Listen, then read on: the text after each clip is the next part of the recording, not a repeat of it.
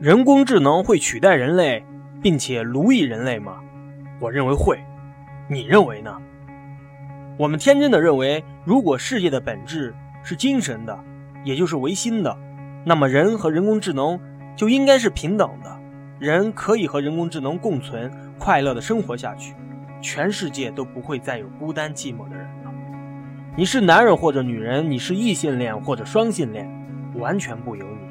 你像一个产品一样有寿命，换句话说，你是被设计的。人就是被设计的。虽然当前一个人的个体还是唯一的，但是当可以合法克隆人以后呢？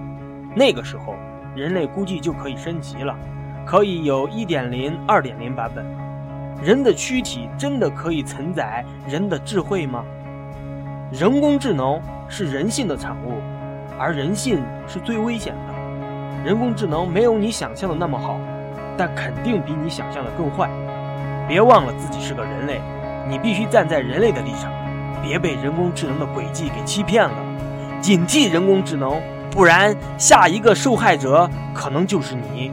美国电影《机械姬》，看完这部电影，你就知道人工智能有多危险。